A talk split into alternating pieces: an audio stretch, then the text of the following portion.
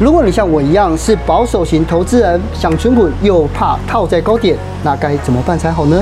单单纯纯用四五六的存股的这个口诀跟策略，哦、就可以帮大家推算出合理、便宜、昂贵的区间。我通常我每一年都会有靠一一档这样子的标的赚一倍以上的一些状况。哦、这家公司还有一个条件，就是它。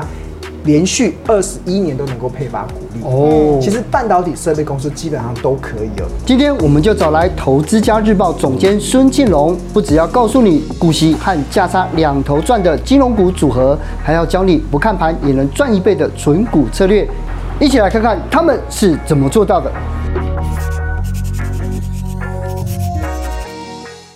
三王，你之前都存的都是金融股，对对不对？但是呢，二零二二年这个。就不知道这个新的一年哦，我们有没有机会呢？再从这里面呢，能够有得到一些获利哦。因为之前青龙大哥有讲到啊，就是说金融股是台股在万八左右，是不是？最后一颗珍珠嘛。对，对啊。可是我你看哦，二零二一年已经涨了这么多，涨了三成哎。那二二年会不会维持这样子的强势呢？呃，我认为还是会啦。其实最主要的，其实为什么金融股会是万八台股的最后一颗珍珠啊？主要原因有两个，第一个就是获利爆棚，对，这个族群普遍性的获利都很好。二零二一年非常好，二零二二年应该还是可以维持一定的水准嘛。那通常如果获利很好，股价已经飞到天空去啊，基本上它已经没有所谓存股的价值了。但是金融股它还普遍的还是处于比较便宜的价位哦。那一般我们在衡量一家公司一档股票股价的高低啊，其实从财报分析的角度啊，有除了本益比法之外，还有所谓的股价净值比。股价净值比其实也是衡量一档股票高低的一个判断的依据。嗯，那目前大盘啊，现在的股价净值比大概是落在二点三八倍。嗯嗯，那这次大盘的平均哦，就是好学生跟坏学生平均之后是二点三八倍。嗯，但是我们台股中的十四档的金控股，以金控股为例的话，其实股价净值比最贵、最贵、最贵的啊，是玉山金，也只有一点九八倍。哦，其实比大盘平均的二点三八倍还低。低非常多，这已经是最贵的了。那更不用说像星光金只有零点六四倍，国泰金只有一点零八倍，富邦金只有一点一四倍，永丰金只有一点一五倍。看起来，其实从股价净值比这个角度来看呢、啊，金融股确实还是台股万八中的最后一颗珍珠。那刚才哲青有提到说，金融股去年涨了三成，涨很多嘛？对呀，还好，因为大盘也涨了二十三趴，而且金融股在二零呃在二零二零年是没有涨哎。但是二零二零年的大盘也是涨两成，二零一九年的金融股也没有涨，但是二零一九年的大盘也是涨两成，所以连续两连续三年大盘都已经两成两成两成涨法，去年金融股才涨。三成，其实比较起来还是相对的较合理跟便宜啊。是，就是还有机会继续往上涨。可是呢，庆龙哥，我很好奇哦，因为金融股非常多档，可是像在二零二一年，我们可以看到富邦金涨六成，开发金涨八成，但是玉山金只有涨一成。对，所以其实这是不是跟他们不一样的业务类型，可能它的涨幅啊也会有所差异？对，其实金控公司啊，其实有三种不同的主要的组成成分，一种是以寿险为主体的金控公司。像富邦金啊、国泰金、开发金都是以寿险为主体，那另外一种是以银行为主体的金控公司，比如说玉山金啊、第一金啊、兆丰金。那还有一种是以证券为主体的，那就是以元大金为主要的代表嘛。嗯。那二零二一年为什么以寿险为主体的这个金控股会表现很好？不管是国泰金、富邦金跟开发金，是因为他们的寿险的部位去转投资了很多的股票，转投资了很多债券。但是二零二一年全球的资本市场走的大多头，所以他们认列了非常大的这个所谓的转投资的收益，所以他们的获利表现都很好，自然而然股价也会出现很强劲的一些。表现对，那当然，银行为主体的金控公司啊，因为毕竟二零二一年都还在低利的水准嘛，对啊，现在基本上没有什么太大的利差，所以对银行来讲，他们的获利成长空间其实会受到一些限制。嗯，但是二零二一年这样子的状况啊，到二零二二年会完全不完全不的。翻转哦，以寿险为主体的获利会遇到很大的挑战哦，但是以银行为主体的金控业者，他们的获利会持续的走升。是，那这个其实是呃，在去年十二月一号的时候，其实呃，应该说官方有个单位叫保发中心，他们其实就做了预估，说其实今呃二零二一年。台湾的寿险业的获利应该会突破四千亿台币，哦、这应该是创下历史新高的一个水位。但是到二零二二年啊，保发中心预估会从四千亿掉到剩一千亿。这么多，少了四分之三哦，一千亿少了非常多。因为其实二零一九年，其实寿险业的税后净利是一千四百九十亿，二零二零年是两千零七十九亿。所以换言之，以保发中心的预估啊，到二零二二年啊，寿险业的获利会大衰退哦。相较之下，如果业务是以银行为主的，是不是可能就更值得去关注？呃，目前看起来是就获利的角度来看，那我这边有一张图，其实是呃所有的金控公司法人的一些。预估这呃，二零二一年跟二零二二年的预估值，那我们看到二零二二年法人现在目前的预估平均值，像富邦金去年其实前十一月已经缴出十二点二一哦，所以到二零二二年，现在目前法人的预估会掉到八点六，其实呈现蛮大的衰退。嗯，那像国泰金这个也是以寿险为主体的金控，嗯，他们二零二二年的获利预估大概是六点九五，这个也比。二零二一年前十一月的九点九五出现蛮大的衰退，嗯，那更不用说像这个开发金会从二点五二衰退到二零二二年的一点九三。那银行的部分呢、啊，其实他们会出现普遍上升的状况。那这张图其实二零二二零年的法人预估的平均值，那你们看到兆丰金会从一点九二上升到二零二二年的二点零二，第一金会从二零二一年的一点五九上升到二零二二年的一点七二。玉山金也会从一点五八上升到一点七二，所以相较于寿险公司都在衰退，反而以银行为主体的金控，二零二二年的获利，目前的法人预估都是较二零二一年普遍的上升。关键的原因就是因为开始升息了，升息对银行的利差就会造成不错的一个提升效用。是，那什么时候卖跟什么时候买啊？所以，所以金龙哥刚刚讲啊，就是说你可以教我们怎么样可以算出便宜价、合理价跟昂贵价，对不对？我跟大家讲，任何一档股票都可以透过财报分析计算出它合理的企业价值。那一般来讲，财报分析中有一个市场比较普遍用的，也是法人比较常用的一个叫本益比法，一个就是用它公司获利的状况，然后去算它的合理的企业价值。另外一种叫股价净值比，就是利用公司现在目前每股净值到底值多少钱，然后算出它合理的企业价值。嗯，那股价净值比啊，它又分为四种，这四种分别就是用。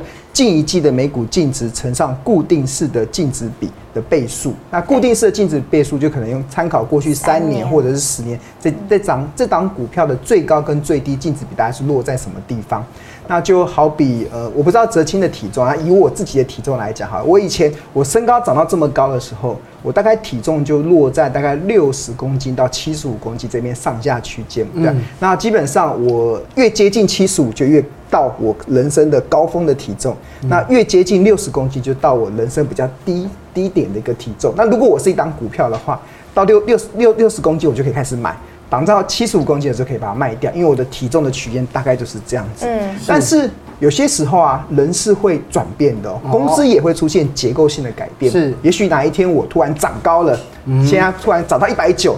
那我原本的六十公斤跟七十五公斤的这个体重的上下区间就会被打破，因为它听起来就太轻了嘛，应该涨幅要更大。因为我长高了嘛，我长高了。那就像很多企业，它也会出现结构改变，它突然获利变好了，长高了，那它过去的这个区间就会被打破。嗯，那所以我们这个时候就会参考这个所谓的滚动式的净值比，这是第二种方式，就是参考近一季的每股净值乘上滚动式的净值比。那主要的通常我们都是参考过去两百四十天的平均。均值涨高，它不会一夕之间涨高，所有的公司都是一样，它不可能一夕之间突然变很好，或者是一夕之间变得很差，它一定是慢慢的变好，跟慢慢的变差。所以如果用两百四十天的平均值来讲，其实大概就可以适时的反映它的一个合理的这个营运的变化的一个过程。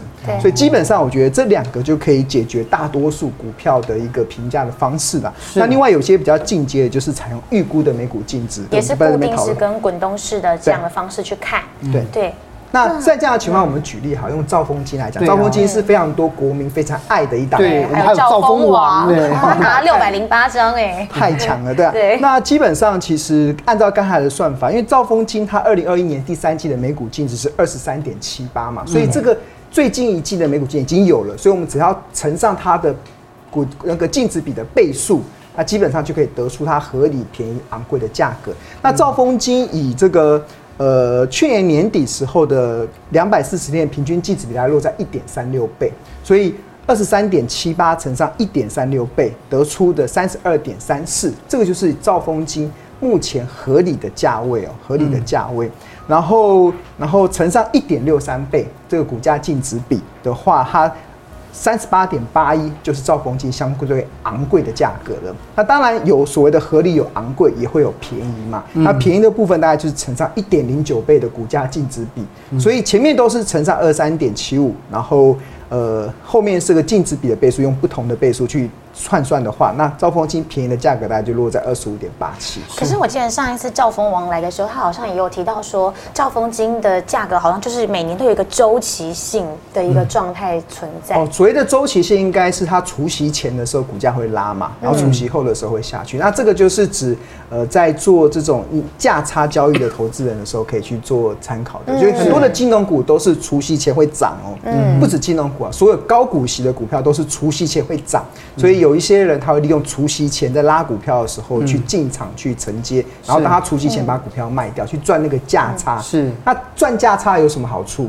有非常大的好处。第一个是获利落袋为安嘛，对。第二个其实就不用课税，对，因为台台股中的资本利得是不瞌睡的。但是如果你去领股息啊。哇，如果是高所得的人，可能会课到三四十趴的税哦，欸、所以这个就会有有很高的诱因去让人家在除夕前去做这个价差的交易。嗯，所以其实就像您刚刚有说到的啊，到底是要做股息还是做价差？这到底要怎么来看？什么时候就是应该要获利了结出场？呃，对我来讲啊，其实我我我我买所有的股票都是这样，我会希望能买在便宜的价格。然后卖在合理的价格或昂贵的价格。那通常只要没有涨到昂贵的价格的时候，我是不太会去出场的，因为它如果有很好的值利率的话，那我会去做一个长期持有。那除了我刚才讲那个股价净值比的那个滚动式去推算出合理和那个推算出便宜、合理、昂贵之外，另外一个我觉得更简单的方式，尤其金融股很适用的，它就是单单纯纯用四五六。的存股的这个口诀跟策略，就可以帮大家推算出合理、便宜、昂贵的区间。是，那怎么计算呢？其实大家投资金融股都很喜欢殖利率嘛。对。那这基本上在殖利率掉到四 percent 的时候就是昂贵，嗯，殖利率维持在五 percent 的时候就是合理，嗯，然后殖利率来到六 percent 的时候就是便宜。那以二八九一的中信金为例。二零二一年它的配发股利是一点零五元，所以如果以这个六趴的值利率来讲的话，其实它便宜的股价大概十八块，就一点零五除上零点零六就得得出十八块。嗯，啊，它合理的价位就是一点零五，然后除以五 percent 的值利率，所以就是二十一块它合理的价格。嗯，然后昂贵的价格就是一点零五除上零点零四，四趴二十六点二五来到昂贵。所以现在中信金已经开始有点接近昂贵的价格了。所以如果一旦我本来已经持有，那它的殖利率大概在四 percent，然后二十六块左右的价格，我就干脆先停利。嗯，对啊，对啊，你因为其实我要跟大家讲，金融市场永远会有突如其来的利空。嗯，你不要觉得现在大家都是万里无云，搞不好很快就飞来一片乌云，反正乌云遮日这样子的。对啊，所以我觉得所有东西就是来到昂贵的时候，记得要买，记得要买。对，那你这样子才会有这个呃现金嘛？这现金的好处是什么？当哪一天股票又出现了突如其来的利空的时候，跌到了合理，跌到便宜的时候，你手上有现金可以持续的买进。是因为其实大家比较关注的，因为其实看到看到股市这样波动的时候，还是存股比较好啦。对，而且青龙哥有一个存股的新法，对，甚至有百分之八十八的，一定要跟大家来介绍一下。这个所谓的八十八 percent 是大数据的分析，但我个人在运用上，我从来没有赔过钱，就是这样子的策略。哦、那所谓的大数据分析啊，就是台股中一千七百多家公司，只要符合这个资格，我就买进；然后符合这个资格，我就卖出。然后不管它的产业面，不管它的基本面，不管它的筹码面，我看感情。对，不管阿猫阿狗，只要符合这个资格，我就买进。然后这个大数据的统计是八十八 percent 的胜率。哦，那它的策略是什么？买进的策略就是第一个，就是你要找那种它可以年年配股的，最好连续五年以上能够配股。然后之后它的这个平均值利率要来到七 percent 以上。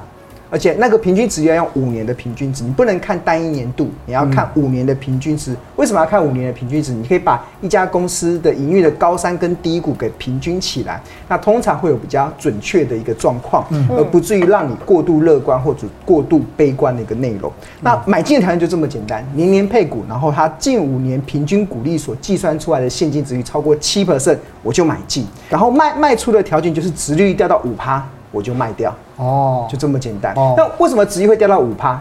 就是股价涨上去，要么就是股价涨上去，要么就是它配不出这么好的公司获利的获利能力减退、消退。要么就是公司获利减退，要么就是它股价涨上去，所以殖利率就会掉下来。所以按照这样子的操作啊，其实我们有跑过大数据的统计，就是台股一千七百多家的公司中，在二零一零年到二零二一年这个长达十几年的期间呢，一共出现过一千九百一十八次。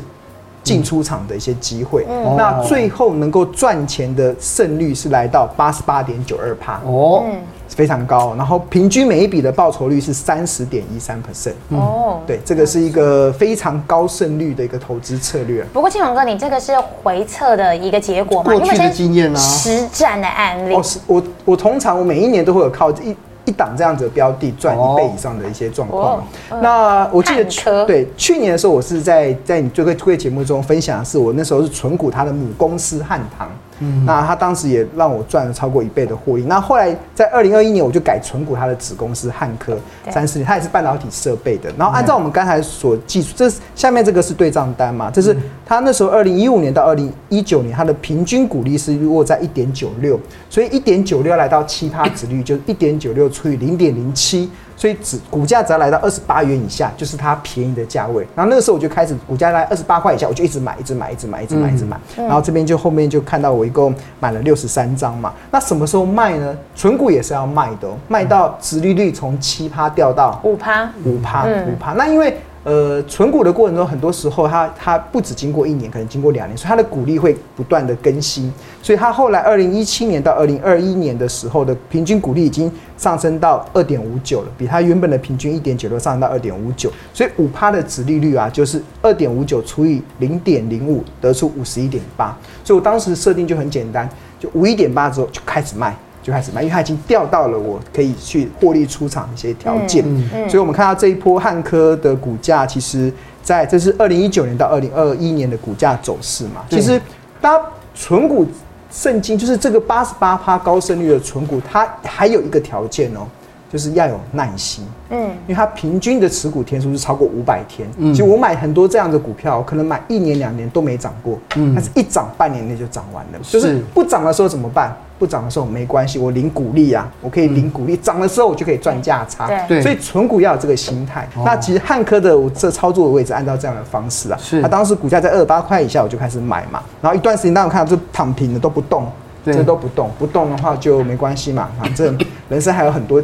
值得去 去追求的，追求的。对，那但是它一旦涨起来的时候，就涨到五一点八的时候，我就开始进行获利了结。嗯，对，它它这一波的高点大概也是落在这个价位左右，所以我觉得这是一个非常高胜率的投资策略。所以我觉得投资人都可以用这样的方式去寻找自己的存股的好名单。但是青龙跟你讲的方式啊，就是说，哎，只要符合条件就买。然后呢，就是然后就，比如说掉五趴以下就卖嘛，对不对？嗯、可是我我的小资主的子弹有限，我不可能什么都买啊。对啊，对。那这样的情况之下，我们应该怎么样去挑股？呃，刚才刚才讲的是大数据的嘛，就不不管阿猫阿狗的。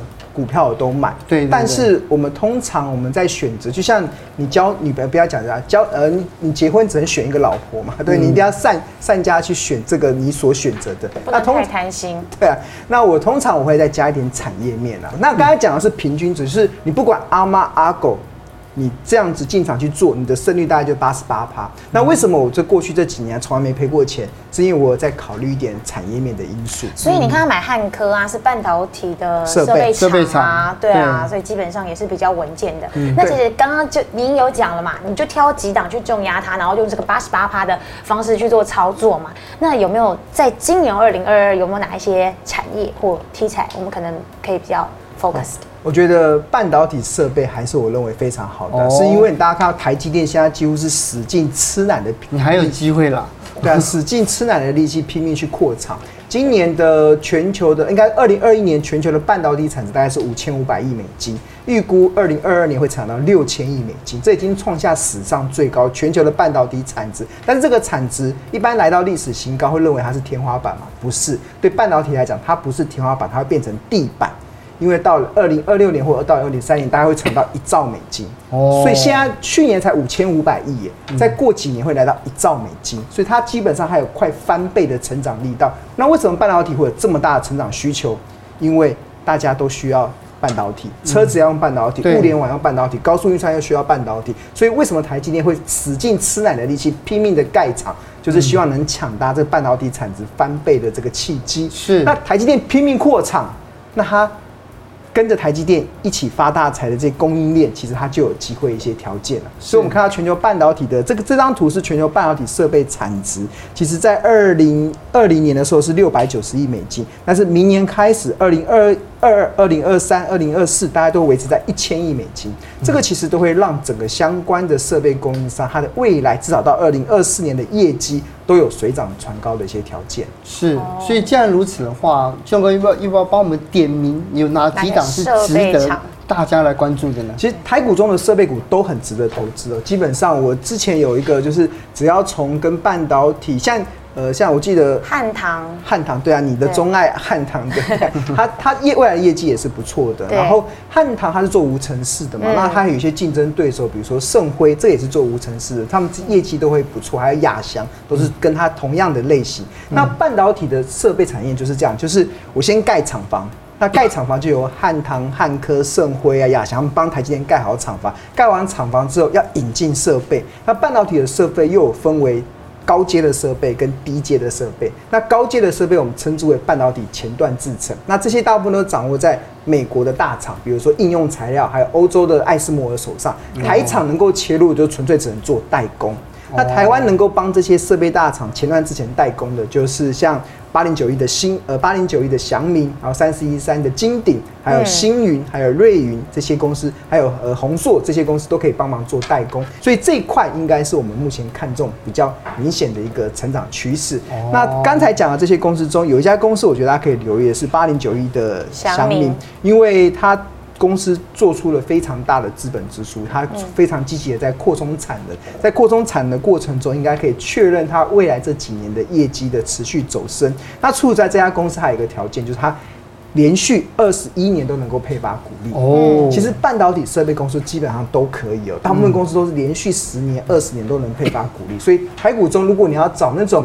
可以领股利又有机会赚价差的，其实半导体设备股是一个蛮不错的一些条件。那基本上我我自己的其实我我当初设定就是七趴殖利率以下买进嘛，对啊。那他当时他呃以他这过去这五年的七趴殖利率大概是落在六十一点一。那不过听这一集的观众来讲比较可惜，对我来讲是很开心，对，因为股价涨上去，涨上去。那那基本上它还会持续的配发股利嘛，所以我觉得大家可以留意，任何时候如果股价回档了。其实都可以去做你在切入的时机点。是，所以你看哦，像今天我们在前面讲金融股，就金融股计算的方法。对。可是如果把这样的概念一样用到这个设备厂，对，我觉得这样就可以了嘛，对不对？嗯。谢谢青龙哥今天来教我们，谢谢。这个四五六心法太好用。四五六，哈哈，讲了这么多，记住这个。